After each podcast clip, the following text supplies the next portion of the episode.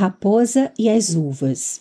Um dia, uma raposa que estava sem comer há dias e por isso estava morta de fome, andava por um pomar quando viu um belo cacho de uvas.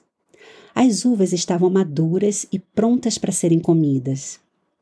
Percebendo que estava sozinha e que o caminho estava livre, decidiu colher as uvas. Mesmo com todas as limitações, não poupou esforços ao tentar pegá-las, e por isso tentou usar suas habilidades. Por estarem fora de seu alcance, fez o que pôde para alcançá-las. Depois de tantas investidas fracassadas, além de faminta, agora ela estava exausta e desapontada. Sendo assim, suspirando, deu de ombros, finalmente dando-se por vencida. Deu meia volta e foi embora.